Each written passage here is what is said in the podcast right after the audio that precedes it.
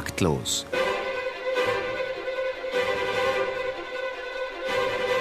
Das Musikmagazin von BR Klassik und der neuen Musikzeitung. Denn das ist alles nur geklaut, eo, eo, das ist alles gar nicht meine, eo, das ist alles nur geklaut, eo, eo, doch das weiß ich nur ganz alleine, eo, das ist alles nur geklaut und gestohlen, nur gezogen und geraubt. Entschuldigung, das habe ich mir erlaubt. Denn das ist alles nur geklaut, eo, eo, das ist alles gar nicht meine, eo, das ist alles nur geklaut, eo, eo, doch das weiß ich nur ganz alleine, eo, das ist alles nur geklaut und gestohlen, nur gezogen und geraubt. Entschuldigung, das habe ich mir erlaubt. Entschuldigung, das habe ich mir erlaubt. Entschuldigung, das habe ich mir erlaubt. Cha, cha, cha. Diebe, Strolche, finsteres Gesindel, die holde Frau Musiker scheint sich in schlechter Gesellschaft zu befinden. Im Wald, da sind ja bekanntlich die Räuber und die Musik scheint sich dank Google, GEMA und Co. im Paragraphenwald verirrt zu haben. Herzlich willkommen zu Taktlos Ausgabe 164. Live aus dem Studio 9 des Bayerischen Rundfunks begrüßt Sie Theo Geißler, ausnahmsweise solo. Beste Genesungswünsche gehen nach Ebersberg an meine eigentlich unverzichtbare Moderationspartnerin Marlene Reichert. Ein feinen Musiklink ins Thema hat unsere heutige Barbershop Live-Crew unter der Leitung von Hans-Jürgen Wienecke namens Herrenbesuch schon geliefert. Und es stellt sich die Frage, schützen die heutigen Paragraphen die Urheber geistigen Eigentums vor Diebstahl, Ausbeutung, Prekariatsdasein? Wie kriminell sind die vermuteten Diebe, Schulhofpiraten, Schwarzbrenner, illegal Downloader, aber auch deren Versorger, BitTorrent, YouTube und so weiter, angesichts dieser wirklich verwirrenden Rechtslage tatsächlich? Drei Persönlichkeiten mit sicherlich recht unterschiedlichen Ausgangspositionen werden uns bei der Beantwortung dieser und weiterer Fragen helfen. Zunächst begrüße ich ganz herzlich Alexander Wolf. Er ist Geschäftsführer der CELAS, einem von der GEMA und einer britischen Verwertungsgesellschaft gegründeten Unternehmen zur Vergabe von europaweiten Lizenzen im Online- und Mobilfunkbereich für das angloamerikanische mechanische Repertoire. Ferner verhandelt er als Syndikus für internationale Rechtsfragen der GEMA mit Google, YouTube und Co. Und da gibt es ja fast täglich neue Verlautbarungen, Herr Wolf. Wie ist denn der aktuelle Stand? Ja, zuerst mal guten Abend und äh, besten Dank für die Einladung. Ich freue mich sehr. Es ist das erste Mal, dass ich hier beim Bayerischen Rundfunk äh, im, im Radiobereich äh, äh tätig sein Wurde darf. Zeit. Ja, absolut. Äh, ja, wo stehen wir im Moment? Ähm, in aller Kürze, es gibt drei Klagen der GEMA. Ähm, von der ersten haben Sie sicherlich gehört. Im letzten Jahr, am 20. April 2012, hat das Landgericht Hamburg äh, eine Entscheidung äh, zur Sperrung von zwölf GEMA-Werken erlassen. Ähm, dieses äh, Verfahren befindet sich in der Berufung vor dem OLG Hamburg. Wann wir hier Berufungsverhandlungen haben, entzieht sich meiner Kenntnis. Ich gehe davon aus, im Laufe des Jahres.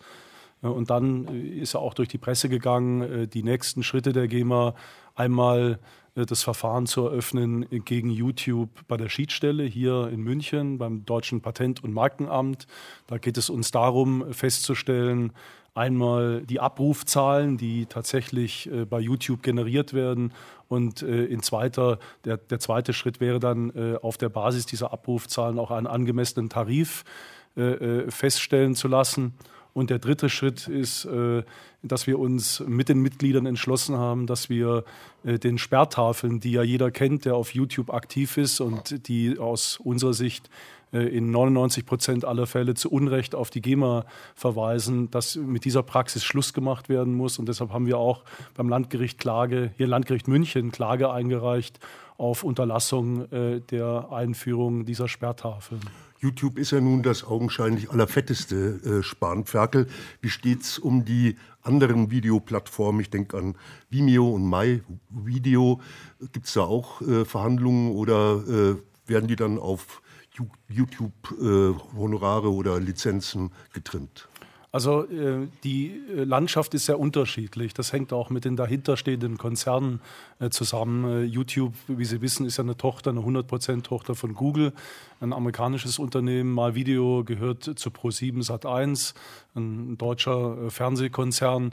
Mit letzterem befinden wir uns in ganz aussichtsreichen Gesprächen.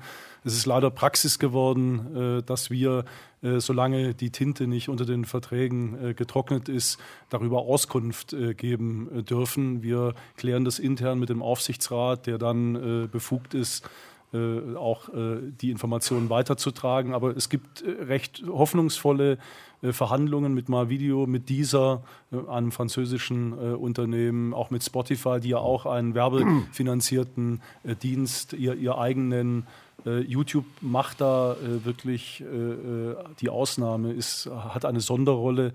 Ähm, und ähm, ja, wir, wir hoffen natürlich für uns das Beste.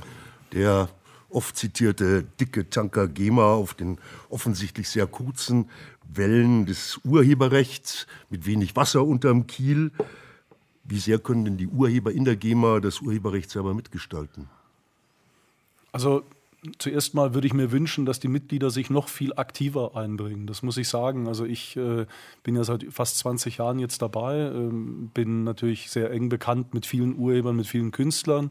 Mein Wunsch ist, dass sich viele Künstler aktiv einbringen äh, und äh, auch an unserer Mitgliederversammlung teilnehmen. Sie müssen sich vorstellen, wir haben 65.000 Mitglieder. Da schlagen nicht so viele auf bei der Mitgliederversammlung. Da haben wir so drei bis 400. Also mein Wunsch zuerst mal, beteiligen Sie sich, Und davon bringen sind Sie die Hälfte sich ein. Verleger. Nee, nee, nee, nee, ganz im Gegenteil. Also.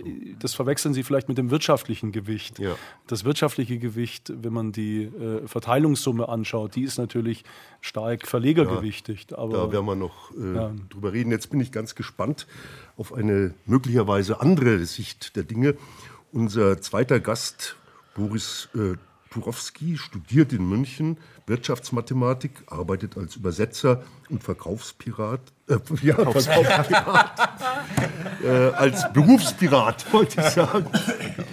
Er hätte fast äh, die Chance gehabt, äh, Kunstminister im nächsten Bayerischen Landtag zu werden, hat sich aber dann so ein bisschen äh, zurückgezogen. Fröhliches Ahoi, Boris Turowski. Welche Zukunft hat Musik und welche ähm, Überlebenschancen haben denn die Urheber in einer rein marktorientierten digitalen Gesellschaft, wie es zumindest Teile ihrer Partei im Grunde genommen fordern? Ja, zuerst mal auch von meiner Seite ähm, guten Abend und danke für die Einladung. Ja, ähm, wenn man sich das, den Kulturmarkt, den Kulturgütermarkt, auch den Musikmarkt anschaut in den letzten Jahren oder auch in den letzten Jahrzehnten, dann sieht man, dass der Gesamtumfang, ähm, was an diesem Markt ähm, an Werken und auch an Geldwerten Umsätzen über die Bühne geht, wächst stetig an. Ähm, die Struktur verändert sich. Vor 20 Jahren war äh, der Markt viel stärker von wenigen bekannten äh, Gruppen und, und Bands dominiert. Mittlerweile gibt es einen sehr stark ausgeprägten Longtail. Und äh, vor 20, 30 Jahren waren Musikkassetten oder später CDs der, das, äh, der, der Hauptmotor für die wirtschaftliche Entwicklung in diesem Segment. Das hat sich jetzt äh, verlangsamt, beziehungsweise die CD-Verkäufe sind rückläufig. Dafür gibt es aber viele andere äh, Varianten und Vertriebswege, die auch in der Musik äh, immer mehr äh, genutzt werden, immer mehr zum Vorschein kommen. Äh, das sind ganz neuartige Sachen wie digitale Vertriebswege, die es vor zehn Jahren oder vor, vor 20 Jahren gar nicht geben konnte. Es ist auch ein, zum Teil eine Rückbesinnung auf die altbekannten Wege, also äh, die Anzahl und die Umsätze von Live-Auftritten, von Konzerten steigen von Jahr zu Jahr. Und auch wenn man sich äh, auf die Urheber und auf die Werke äh, konzentriert, ist da im Vergleich zu dem, was von der Musikindustrie gerne als goldenes Zeitalter beschrieben wird, ähm, als es zum Beispiel noch, noch keine CD-Brenner gab, noch kein Internet gab und man sich für, jede, äh, für jedes einzelne Stück, für jedes einzelne Werk des Einzelnen äh, kaufen und bezahlen musste. Im Vergleich zu dieser Zeit gibt es heute deutlich mehr Urheber, auch deutlich mehr Stilrichtungen in der Musik und äh, es werden jedes Jahr mehr Musiktitel, mehr Musikalben produziert, als davor. Das heißt, man kann von einer Krise oder wie es oft in der Debatte vorgetragen wird, von einer Existenzangst für die Musik, allgemein für die Urheber im Musikbereich nicht sprechen. Aber ist ja nicht gerade in so einer überbordenden globalen Musikwelt äh, so etwas wie eine Verwertungsgesellschaft, eben die GEMA, die gut organisiert sich um die, das Income der äh, Komponisten der Urheber kümmert, unverzichtbar? Also Verwertungsgesellschaften spielen eine wichtige Rolle. Äh, die werden sie auch in Zukunft spielen, gerade eben in, im Hinblick darauf, dass man mittlerweile nicht nur einen lokalen äh, Markt hat, der, der beschränkt ist, der überschaubar ist, sondern einen globalen Markt, äh, der, der über das Internet weltweit digital existiert und da kann nicht gerade die kleineren Urheber, die kleineren Bands können einfach nicht diesen ganzen Markt äh, überschauen und kontrollieren, dann würden sie für, für nichts anderes mehr Zeit haben. Das heißt, äh, Verwertungsgesellschaften haben ihre Berechtigung und wir äh, sprechen uns auch nicht gegen Verwertungsgesellschaften allgemein aus. Allerdings die GEMA in der heutigen Form hat zahlreiche Probleme, die ähm, nicht nur von uns äh, kritisiert werden, die auch von äh, vielen GEMA-Mitgliedern kritisiert werden. Herr Wolf hat äh, gerade gemeint, es sollten ja mehr Mitglieder zu einer Mitgliederversammlung kommen. Ähm, naja, kommen können die zwar, allerdings Stimmrecht äh, haben die allermeisten von ihnen nicht. Es ist, die Struktur der GEMA ist so aufgebaut, dass nur ein sehr geringer Teil der Mitglieder stimmberechtigt ist und deshalb ist es auch wenig verwunderlich, dass dieser geringe stimmberechtigte Teil auch die Verteilungsschlüssel so festlegt, dass derselbe stimmberechtigte Teil auch mehr davon bekommt als alle anderen, die ebenfalls Mitglieder sind, aber eben nicht stimmberechtigt. Außerdem äh, die Praxis, dass ein großer Teil von den GEMA-Ausschüttungen an Verlage geht, ähm, ist auch nicht mehr zeitgemäß und dagegen hat unser Urheberrechtsbeauftragter Bruno Kramm, der auch selber ein Komponist und auch ein Labelchef ist, äh, vor kurzem eine Klage eingereicht.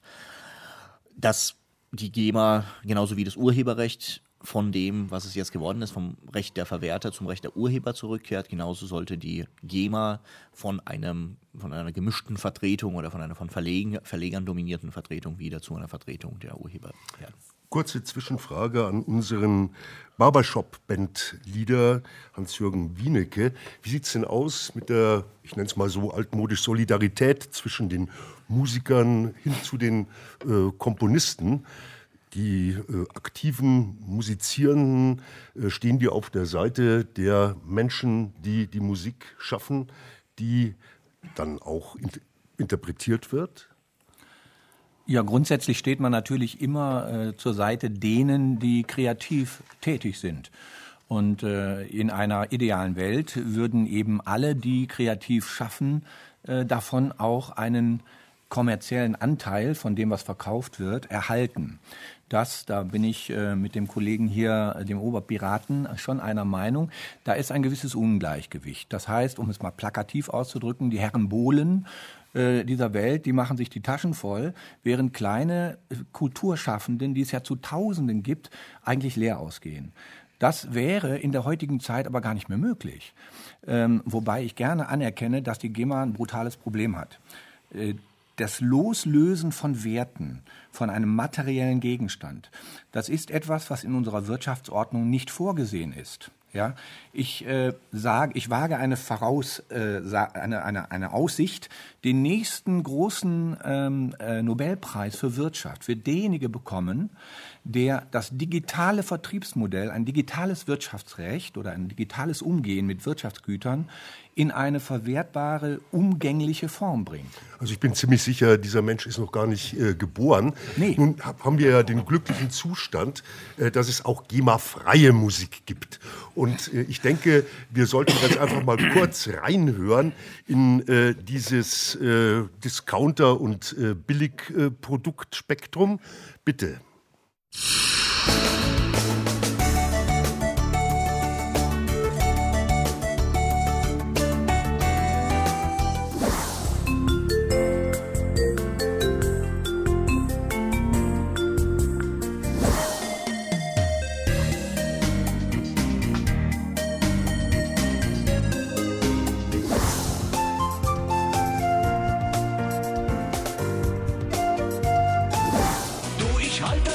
lange aus. Pack deinen Kopf an, ich schmeiß dich jetzt raus. Ja, ja, ja, äh, alles schon mal gehört. Vielleicht auch alles irgendwie so ein ganz klein wenig ja, angelehnt an äh, bereits vorhandene große oder kleine Werke. Äh, ganz fürchterlich, finde ich. Also früher hat man solche Sounds unter äh, Filmen wie äh, unterm Dirndl fließt der Wildbach durchgehört oder äh, irgend sowas. Und man sollte nicht glauben, das Zeug sei umsonst. Man muss sich auch dafür meist im Internet äh, irgendeine kostenpflichtige Lizenz holen. Äh, so richtig großen Spaß macht das nicht. Unser dritter, vierter Experte ist fast schon taktlos Stammgast. Moritz Eggert, Komponist, Pianist, Publizist, Kompositionsprofessor an der Münchner Musikhochschule und GEMA-Mitglied. Willkommen bei Taktlos, Moritz. Wie rein ist deine Liebe zur letztgenannten Institution der GEMA?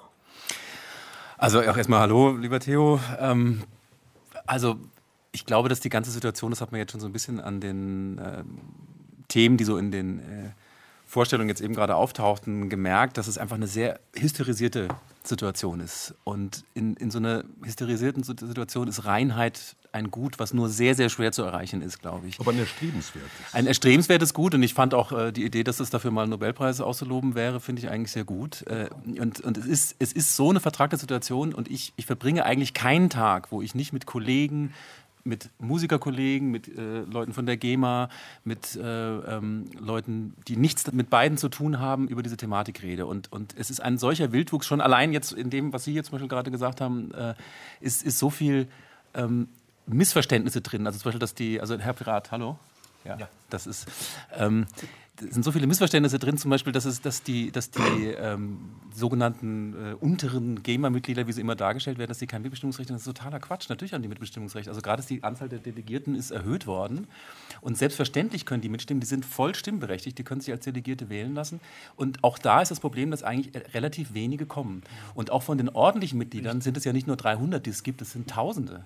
Und von denen kommen auch sehr, 3500 sehr ordentliche ja. Mitglieder. Und von denen kommen auch sehr wenige. Aber, Aber vielleicht ist die GEMA ja. und ihre Mitgliederversammlung einfach nicht sexy. Da geht man das einfach woanders Das ist definitiv nicht sexy. Ja. Das ist ja das Problem. Es ist überhaupt nicht sexy. Es ist so unsexy, wie es, wie es überhaupt nur sein kann. Genau.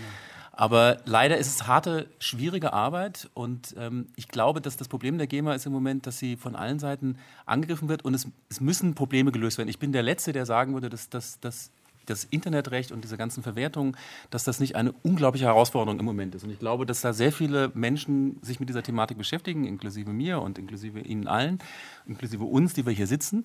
Aber in so einer Situation ist, ist genau diese, diese Hysterisierung und diese, diese Sternartikel und diese Parodien und was ich was alles, die machen, die bringen so eine Unruhe rein, wo man sich eigentlich gemeinsam, also auch gemeinsam mit Ihnen, an den Tisch setzen müsste und einfach mal ganz in Ruhe darüber reden müsste, wie man etwas finden kann, was alle Seiten zufriedenstellt. Denn für mich, also von meiner Position sage ich, ist mir das Wichtigste, wie können Musiker leben, wie können Komponisten, wie können Kreative leben. Und da sehe ich mit den Argumenten, die jetzt zum Beispiel von, von Ihnen kommen und so diesen etwas vagen Zukunftsvorstellungen, sehe ich ehrlich gesagt keinen Weg, wie ich jetzt als Kollege äh, einem Kollegen sagen könnte, wie kannst du überleben als, als Komponist. Und zwar egal ob U- oder E-Musik, das ist eigentlich vollkommen wurscht. Gibt es trotzdem winzigen Sympathieschub für die Piraten und für die Aktivitäten, die durch sie ausgelöst worden sind?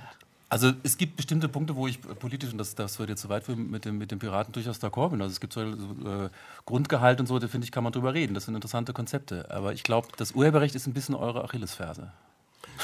Ja, das ist auch un unser Gründungsmythos. Insofern ja. ähm, ist schwer wegzudenken. Ja. Und Dann machen wir jetzt äh, Live-Musik. München Main heißt die ganz offiziell genehmigte Bearbeitung des Liedes Old Cape Cod, die wir jetzt von unserer Barbershop-Crew namens Herrenbesuch hören. Und der deutsche Text stammt original von Groupleader Hans-Jürgen Wienecke. München Main. Liebst du auch die Berge, die Alpensee und sattgrüne Weiden und im Winter Schnee? Dann, dann wirst du glücklich hier in München sein, München sein. Nimm doch nur die, nimm doch nur die Wiesen, Wirklichkeit Spitzenclub der Bundesliga weit und breit. Dann wirst du glücklich hier in München sein. München sein. Die Leute sind nett. Gut auf den zweiten Blick. Und nur hier ist man in Trachten schick. Hält man es dieser Stadt nicht aus, dann geht's ganz einfach mal zum Skifahren raus. Wir haben keine Küste, doch ein Surfparadies. Die Eisbachwelle und Leut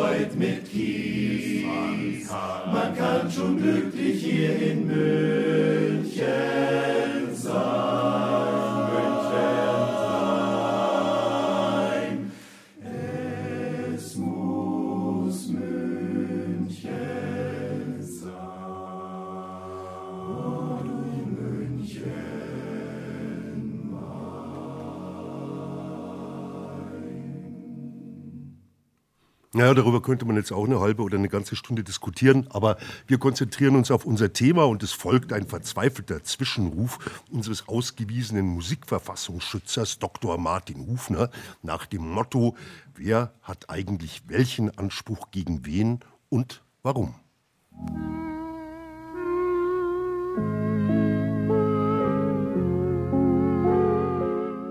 Frieden sieht anders aus. Verfolgt man nur mit Seitenblicken all das, was zwischen Urhebern, Verwertern und Nutzern im Moment passiert, möchte man eher meinen, der blanke Kriegszustand sei ausgebrochen. Die Website der GEMA wird momentan beinahe stündlich von anonymen Menschen angegriffen, die sich dafür eines ganzen Heers von Computern bedienen. Das Inkasso für Komponisten, Textdichter und Verlage zu machen, heißt heute, der Content-Mafia anzugehören. Komponisten werden in überregionalen Zeitschriften und vom Cybermob mehr oder weniger deutlich als Schmarotzer tituliert. Urheber sein in heutiger Zeit ist offenbar ein Verbrechen am Kunden. Die Musikindustrie verfolgt Up- und Downloadsünder sowie Schulhof-CD-Brenner nach Strich und Faden. Musik zu hören in heutiger Zeit heißt, potenziell ein Krimineller zu sein.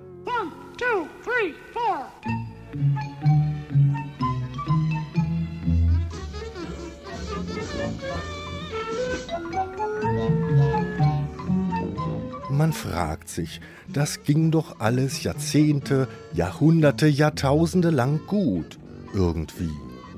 Was ist nur los?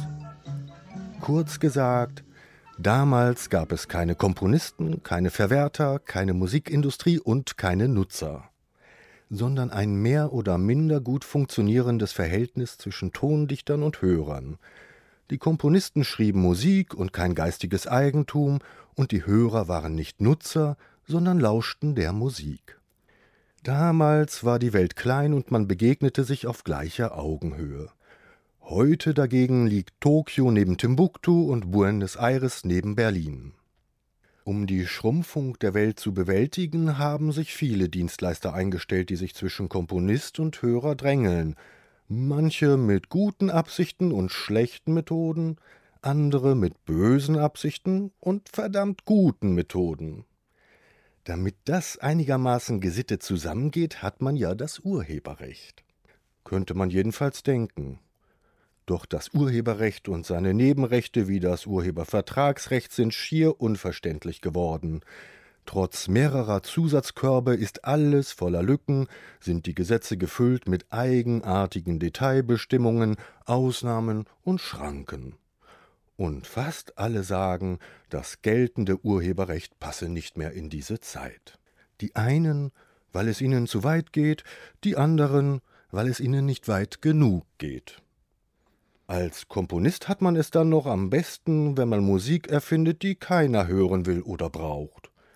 Nur der musikalische Robinson Crusoe im Elfenbeinturm ist vor jeder Ausbeutung sicher. Three, two, one, zero.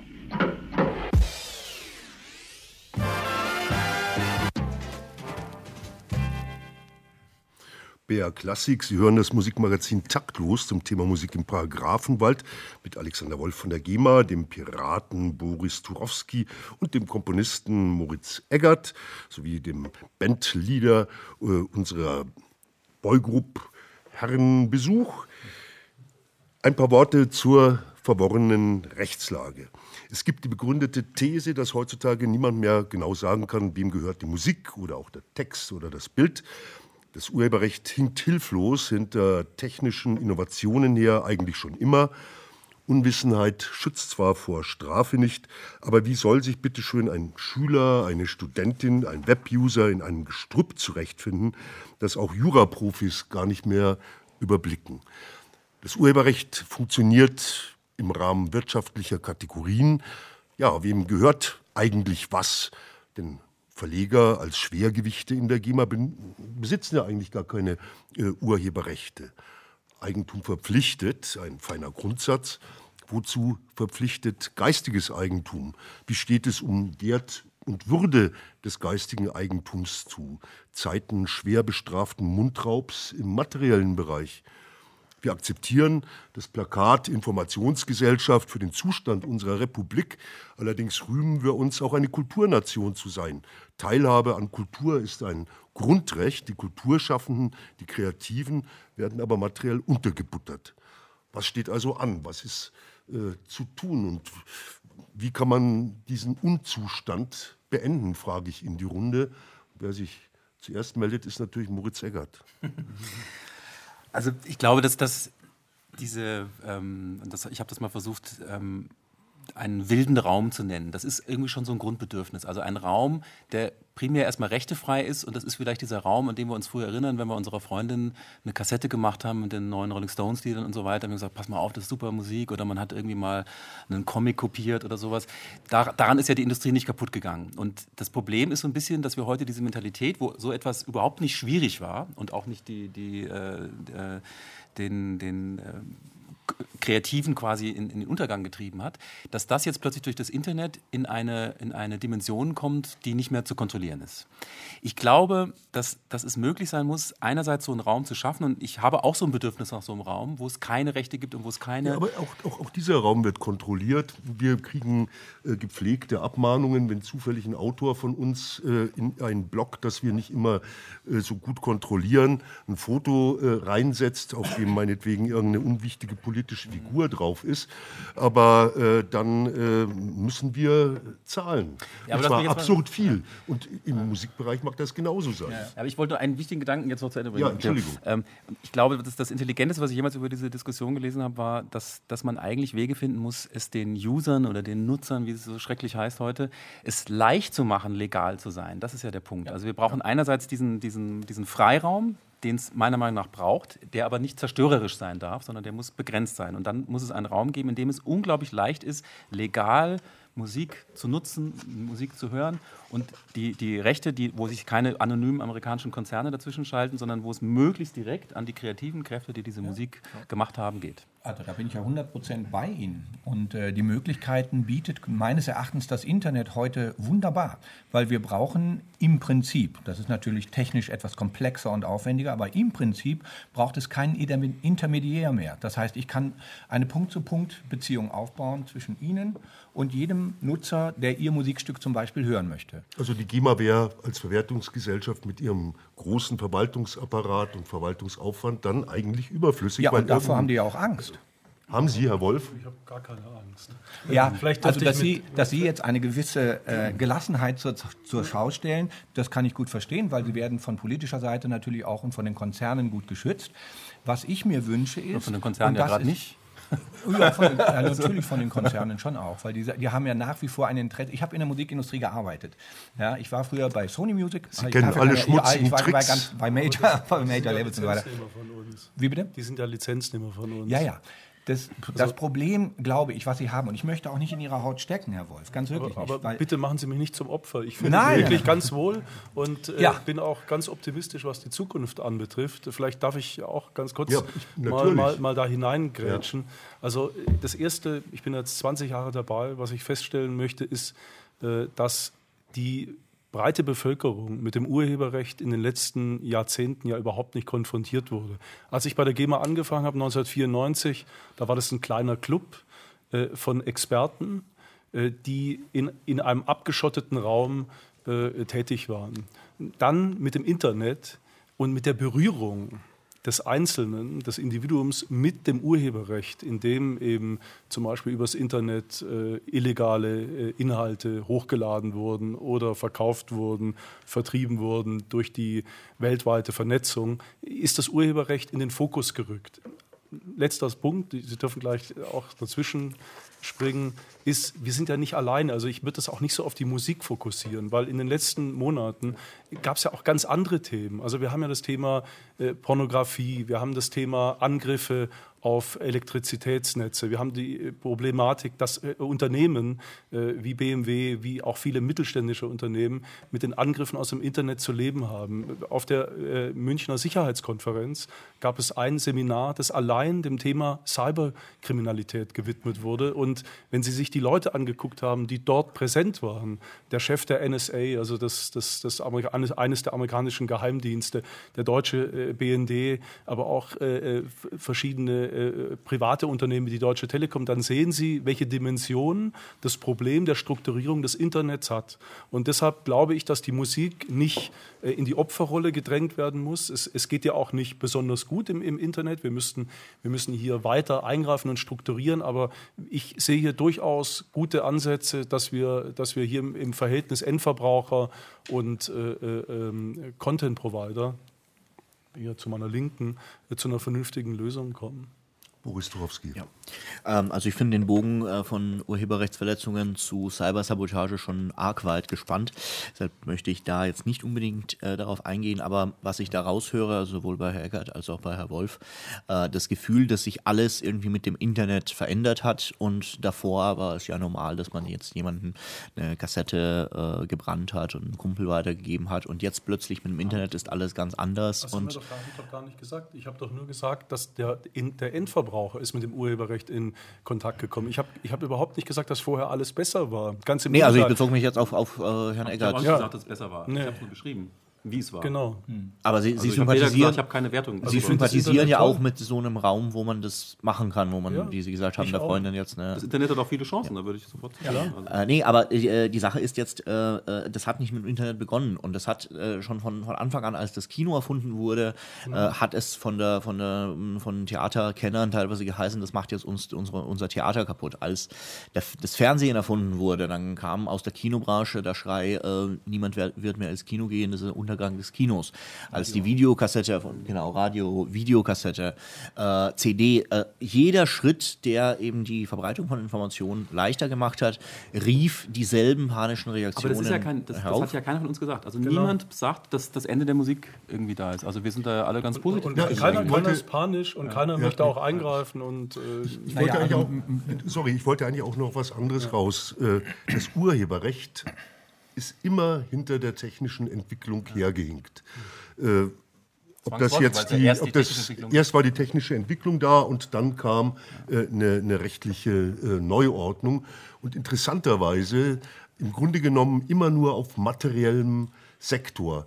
Der moralische, der künstlerische äh, Teil äh, dieses Ganzen wurde immer mehr in den Hintergrund gedrückt. Und ich habe auch den Eindruck, dass die Entwicklung der GEMA in den letzten zehn, acht bis zehn Jahren äh, eben dahin ging, diesen wirtschaftlichen Zugriff, diesen wirtschaftlichen Teil zu optimieren die kulturelle Teilhabe der GEMA, äh, die jetzt manchmal so ein bisschen durch Preise, die vergeben werden oder ähnliches aufgeschminkt wird, die ist immer kleiner geworden. Und ich glaube, war, das war ein großer Fehler, den die GEMA in den letzten Jahren äh, begangen hat, weil sie im Grunde genommen äh, den Kulturaspekt mit dem wirtschaftlichen Aspekt zusammenzuführen nicht mehr in der Lage war ich, ich, ganz ehrlich, ich verstehe die Aussage überhaupt nicht, weil ich sind weiß, Sie ein Wirtschaftsunternehmen in erster Linie sind, oder sind Sie ein Kulturunternehmen? Wir sind, wir sind in erster Linie sind wir ein Wirtschaftsunternehmen. Meine Aufgabe besteht darin, dass derjenige, der bei uns einen Berechtigungsvertrag unterschreibt und sagt, Herr Wolf, ich übertrage Ihnen meine Nutzungsrechte. Das ist, das ist die Verbindung zwischen GEMA und Komponist bitte führen Sie das in Kasso für mich durch, und zwar nicht nur in Deutschland, sondern möglichst weltweit und möglichst optimal. Das ist der Auftrag als Treuhänder, den ich zu verfolgen habe. Der kulturelle Aspekt und das ist auch nochmal wichtig hier zu betonen, den müssen die Mitglieder und den können die Mitglieder auch uns, uns mit auf den Weg geben. Es gibt zum Beispiel, das weiß äh, wahrscheinlich niemand von Ihnen, äh, im, im, im Unterschied zum Ausland, insbesondere zum angloamerikanischen Ausland, bei uns einen zehnprozentigen sozialen und kulturellen Abzug, der dann äh, äh auf den verschiedenen Ebenen den äh, Urhebern zugutekommt. Der wird übrigens auch abgezogen von den, von den amerikanischen und englischen Kollegen und dann nur an die Deutschen äh, ausgeschüttet. Also nur damit man auch mal die Kirche im Dorf lässt. Äh, die GEMA kann sich ja als Verein vieles selber auferlegen, wenn er die Mehrheit hat, dann werden wir uns entsprechend umstrukturieren. Aber die vornehmste und wichtigste Aufgabe, und ich finde, dafür muss man auch einstehen, ist, dass ich meinen Mitgliedern ein Überleben ermögliche, indem ich das in Kasso durchführe. Und ich finde, das in die Ecke zu rücken, das ist wirtschaftlich und nicht kulturell, sehe ich völlig anders. Das ist ein kultureller Auftrag, dass man Künstler am Leben erhält und denen äh, ein angemessenes Einkommen absichert. Da äh, widerspreche ich höchstens äh, bei der Gewichtung ein wenig. Ich glaube, es ist ein kultureller Auftrag und ich glaube, Sie leisten im materiellen Bereich da auch wirklich zum Teil ganz Gutes. Aber Sie haben es selber gesagt, der Kulturauftrag der GEMA äh, wird nur über den materiellen Aspekt durchargumentiert und auch in ihrem Marketing dargestellt. Äh, ich persönlich halte es für einen Fehler, äh, dass Sie, dass Sie ganz einfach die kulturelle Leistung, die sie auch zu erbringen in der Lage sind oder wären, dass sie die ein bisschen unter der Decke halten. So, jetzt gibt es aber wieder Live-Musik. Die, unsere Barbershop Group Herrenbesuch mit äh, GEMA in the Mirror. Mirror, oder? Nee, es heißt Man in the Mirror. okay. Und danach gibt es sofort die Meldungen aus der Welt des Wahren, Schönen und Guten mit Gabi Hinterstoßer. Du.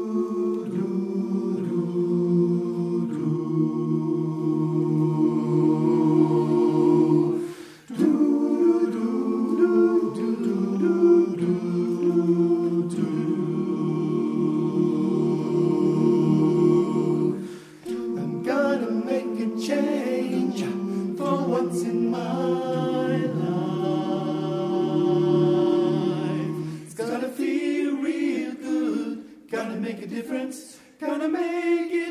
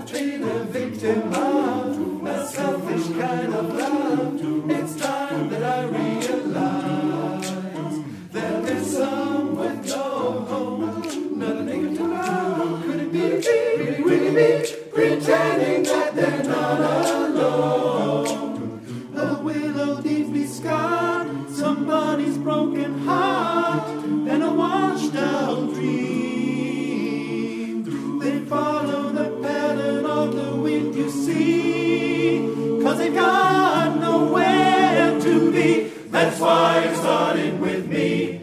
I'm starting with the man in the mirror. Check out down. I'm asking him to change his way. And no message could have been any clearer. If you want to make the world a better place, take a look at yourself and then make a change. I'm starting with the man in the mirror. I'm asking him to change. Open your mind. If you want to make the world a better place, you take a look at yourself and then make a change. You gotta get it right when you got the time. You gotta stand up, make up your mind.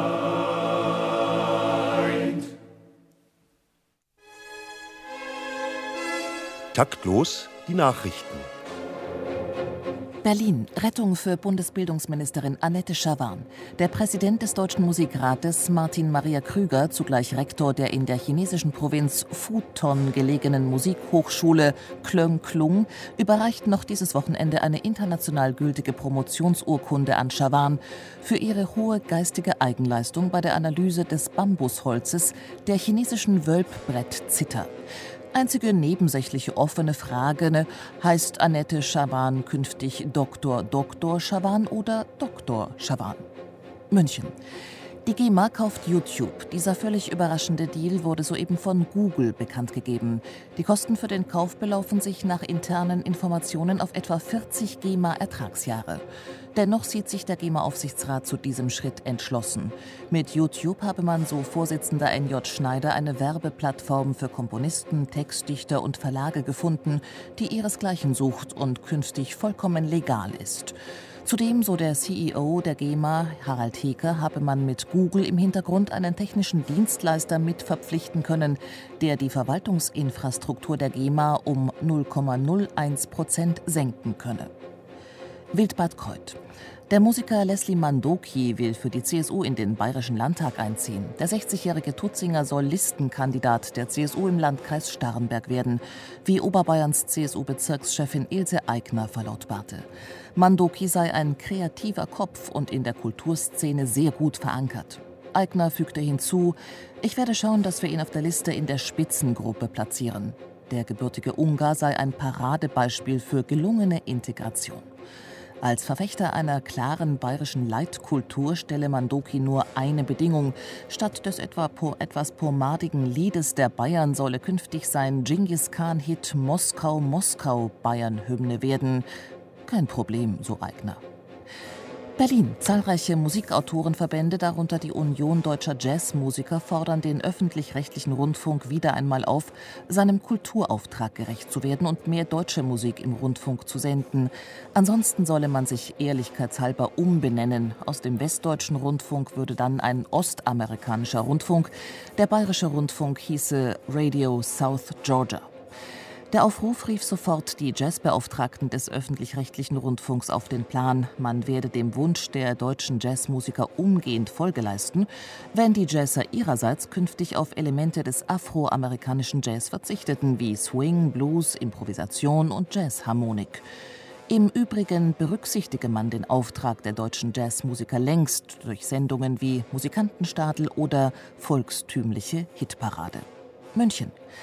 Piratenpartei und FDP fusionieren in Bayern zur LDPB, Liberal-Demokratische Piratenpartei Bayerns. Nur gemeinsam könne man die 50-Prozent-Hürde zur absoluten Mehrheit im Landtag erreichen. Die sei aber so gut wie sicher. Wir bringen gut und schlecht Verdienende unter einen Hut, waren die Bürgerrechte und sind für die Abschaffung des Doktortitels. Sämtliche kulturelle Einrichtungen werden entsubventioniert und haben sich auf Crowdfunding-Basis neu zu bilden. Ganz Bayern wird zur Diskothek erklärt und die sogenannte GEMA-Vermutung aufgehoben. Endlich ein präzise umrissener, rechtsfreier Raum für alle Kreativen, so Otto Schilly, der als künftiger Spitzenkandidat überraschend in die neue Partei wechselt. Taktlos, das Musikmagazin auf BR Klassik mit dem Thema Musik im Paragraphenwald. Zu Gast Alexander Wolf von der GEMA, Boris Turowski von der Piratenpartei und Moritz Eggert, Komponist, Pianist, Hochschullehrer und so weiter. Ist der gordische Knoten zwischen künstlerischer Leistung und angemessener Bezahlung überhaupt zu durchschlagen? Geht das überhaupt? Oder gibt es einen Link, einen, einen äh, sinnvollen Link zwischen äh, dem Wert äh, kulturellen Schaffens, der Kreativität und einer gerechten Abrechnung? Wir haben vorhin schon gehört, es gehört eigentlich ein Nobelpreis äh, Träger dazu, der sowas entwickelt. Aber ich würde jetzt gerne mal von Herrn Wolf hören. Äh, seid ihr da schon auf dem Weg? Also auch da leider wenig Spektakuläres von mir. Äh, seit äh, über 100 Jahren gibt es uns ja. Und äh, der Dualismus zwischen äh, Befugnissen der Urheber und Bedürfnissen der Allgemeinheit nach äh, freiem Werkzugang, der, der, der, ist so alt wie das Urheberrecht. Äh, von, daher ist es nichts Typisches für die heutige Zeit, dass Urheber und Nutzer miteinander ringen, sondern es ist was, was sie, wenn sie in die Geschichte der Schiedsverfahren schauen, allein jetzt seit dem Zweiten Weltkrieg, hunderte von Verfahren zwischen, zwischen dem öffentlichen rechtlichen Rundfunk und der GEMA, zwischen den Privaten und der GEMA, zwischen den CD-Herstellern und der GEMA. Das ist ein völlig normaler äh, äh, Zustand, vergleichbar mit Tarifverhandlungen. Äh, wir nennen unsere äh, äh, Gebühren ja auch Tarife, die wir veröffentlichen. Von daher möchte ich da auch die Hysterie, hatten Sie es genannt, die Aufgeregtheit herausnehmen und sagen, es ist ein ganz normaler Zustand und das wird die nächsten Jahre noch so weitergehen und dann wird man sich in ruhigeres Gewässer bewegen. Ja, ich glaube, das Problem äh, äh, fängt ein Stück eher an. Das Problem heißt eigentlich 0 und 1. Das heißt, die GEMA und alle Musikschaffenden und alle, die mit Tonträgern und auch mit äh, VG Wort zum Beispiel, äh, Zeitungstreiben, äh, Verleger insgesamt, Menschen, die was Gedrucktes hergestellt haben, die konnten früher darauf vertrauen, gut, es gab Fotokopierer, aber niemand wäre hingegangen und hätte eine Zeitung kopiert. Heute haben wir ein Problem, das heißt 0 und 1. Das heißt, ich kann alles digital bauen. Ja, ich kann alles in digitale äh, Zahlenreihen umsetzen. Und die sind nun mal sozusagen zu zu Null zu kopieren. Das heißt, ich kann ein Werk klonen, ohne dass ich Kosten habe. Natürlich muss eine Infrastruktur haben und so weiter, aber das mal davon abgesehen, kann ich also aus einem Musikstück eine Million machen. Eine Million Musikstücke ohne Problem und könnte die natürlich dann auch verkaufen. Das ja. war Hans-Jürgen Wienicke, unser äh, Boygroup-Leader. Ja, ich, ich, ich bin immer noch erstaunt über diese Boygroup, weil wir haben zwar in unserer Gruppe einige Boys dabei, aber das meiste sind doch Männer.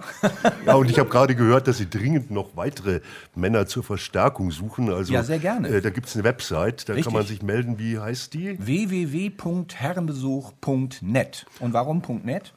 Äh, weil ihr eine Organisation seid. Weil wir nett sind. Richtige so. Antwort. Au, au Backe. Okay. Und Konzerte gibt es demnächst auch? Äh, wann, wann singen wir das? Oh, wir singen bei der Europameisterschaft in Feldhofen in den Niederlanden. Allerdings, genau, da geht es darum, den Europameisterschaftstitel zu ersingen. Äh, international besetzt. Schweden, äh, England ist dabei, Deutschland natürlich und auch ein paar Amerikaner. Aber wer will schon nach Holland? Äh, Des Käses wegen. ja, äh, ich habe vorhin ja schon ein bisschen angerissen, ob es überhaupt ohne Verwertungsgesellschaften geht. Es gibt ja inzwischen auch ein paar Konkurrenzansätze zur äh, GEMA. Wie beurteilt das die Piratenpartei nach dem Motto Konkurrenz belebtes Geschäft? Und was tut sich da? Ähm, also man muss ja äh, grundsätzlich jetzt erstmal auseinanderhalten, die Aufgaben, die die GEMA und überhaupt die Verwertungsgesellschaften übernehmen und die Aufgaben, die der Urheber direkt oder dann indirekt über einen äh, Verlag oder über einen äh, Tonträger, äh, über ein Label äh, wahrnimmt. Das sind ja weitgehend unterschiedliche Aufgaben und äh, die Sachen, die die GEMA macht, also jetzt gerade zu, darauf zu achten, dass wirklich bei, bei jeder Aufführung von einem Werk auch irgendwo im äh, äh, im tiefen, tiefen Wald, äh, dass da äh, trotzdem äh, die entsprechende Honorierung geschieht. Das ist ja eine Aufgabe, die weiterhin besteht. Und da muss ich auch ein bisschen einhaken. Äh, die Digitalisierung ist das Herz von, von dieser Revolution, die, das wir sehen, dass Kopien eben unendlich und ohne Kosten hergestellt werden können. Aber ähm, es bleiben trotzdem viele Bereiche, die trotzdem nicht digitalisiert und nicht kopiert werden können. Und je mehr man, je mehr die, diese digitalen Kopien Verbreitung finden, desto wichtiger wird dann auf der anderen Seite diese Leistungen, die nicht kopierbar sind. Und es ist bei einer, äh, bei Musik ist es zum Beispiel eine Konzertaufführung. Man kann eine Konzertaufführung nicht in Nullen und Einsen Grenzen zerlegen und äh, nicht äh, irgendwie vervielfältigen und, und, kopieren, sondern es ist ein, ein einmaliges. Ähm ja, aber ich kann es in 3D aufnehmen und live streamen und diese Technologie wird in den kommenden zehn Jahren sich so verändern, dass es dann wahrscheinlich sogar auch irgendwann einen Punkt geben wird, dass man sehr, sehr nah an das Live-Konzert also bekommt, vielleicht sogar mit Duftkino und so. Zumindest das sehe ich kommen. Also das ist technisch. Viel entscheidender ist doch, dass viele Komponisten und Textdichter, die wir vertreten, 60 Prozent die gehen nie live. Schauen Sie sich doch bitte mal die Komponisten und Autoren, ich nenne jetzt mal ein paar bekannte Künstler wie Tina Turner, Joe Cocker, an und dann werden Sie feststellen, das sind reine Performing Artists. Ja. Da stehen Leute dahinter, die in ihrem Leben nie eine Gitarre in die Hand nehmen und nie vor einer großen Menge in einem Stadion.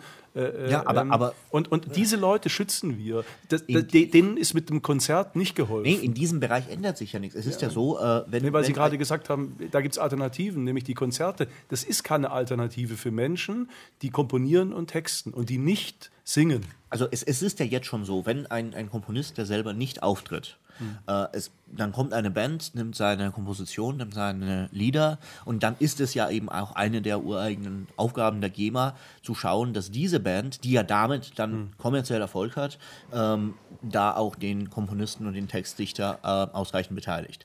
Und daraus ändert sich ähm, weder von der von, weder de, de facto, weil de facto ist diese Internetrevolution vor allem im nicht kommerziellen, im privaten Bereich angesiedelt und auch de jure, also was wir am äh, an am Urheberrecht reformieren möchten, das betrifft ja den kommerziellen Bereich nicht. Das heißt, äh, im kommerziellen Bereich und wenn eine Band zum Beispiel dann eine Komposition von jemandem kommerziell verwertet, indem sie beispielsweise zu einem ein, ein Konzert damit veranstalten, die Band erzielt dadurch Einnahmen und wenn die Band eben nicht selber äh, die, die Rechte an den Texten und an, den, äh, an der Musik hat, sondern diese auch von einem Komponisten erworben hat, dann muss auch ein entsprechender Lizenzvertrag mit dem Komponisten geschlossen werden und ähm, der das, der, äh, das, die Abrechnung passiert ja weitgehend genauso wie, wie jetzt und deshalb ist auch ähm, die Aufgabe der GEMA, äh, die wird auch bestehen. Aber Moment, Moment, Moment. Okay, das, wir reden jetzt hier nicht nur von Bands, äh, irgendwie, die einen, einen Bandleader haben und dann genau. schreibt irgendwie so einer so Songtext. Also wir reden hier von einem unglaublich komplexen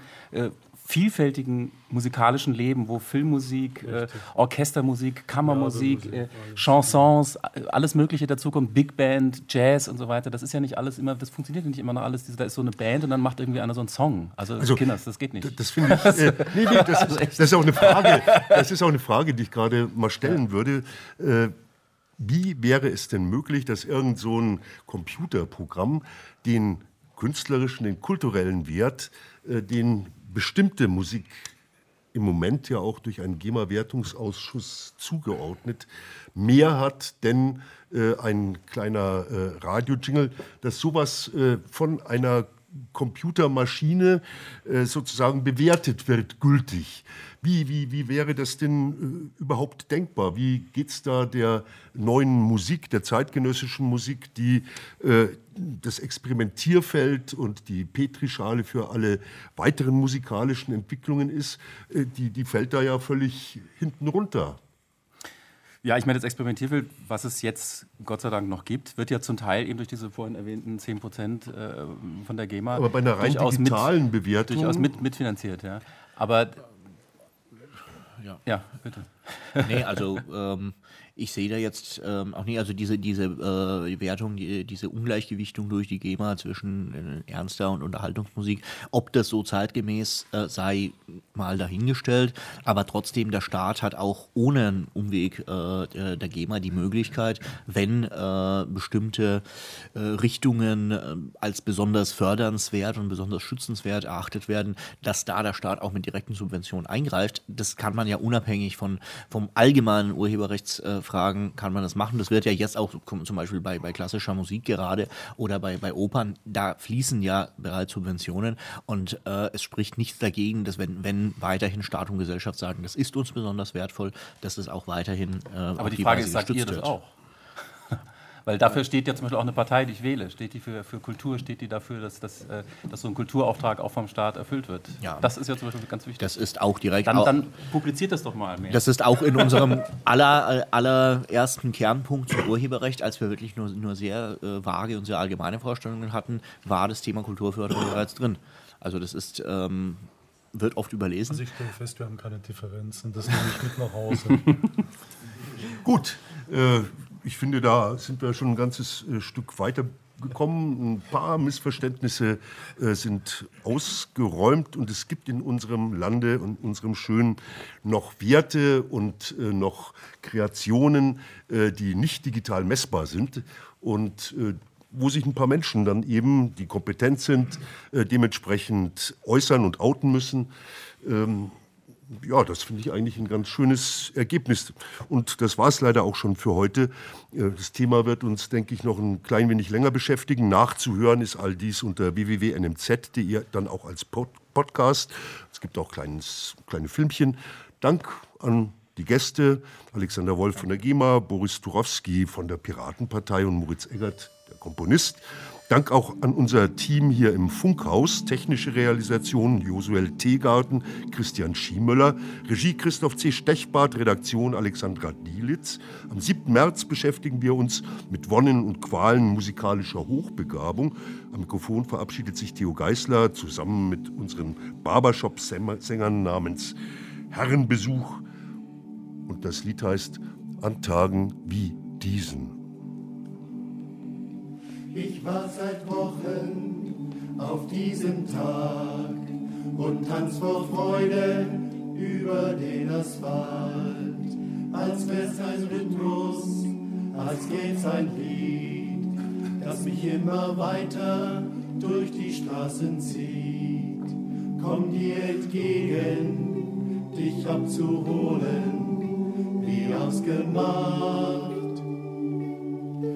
zu derselben Uhrzeit, am selben Treffpunkt wie letztes Mal. Durch das Gedränge der Menschenmenge bahnen wir uns den altbekannten Weg entlang der Gassen zu den Rheinterrassen, über die Brücken bis hin zu der Musik wo alles laut ist, wo alle drauf sind, um durchzudrehen, wo die anderen warten, um in uns zu starten und abzugehen. An Tagen wie diese wünscht man sich Unendlichkeit.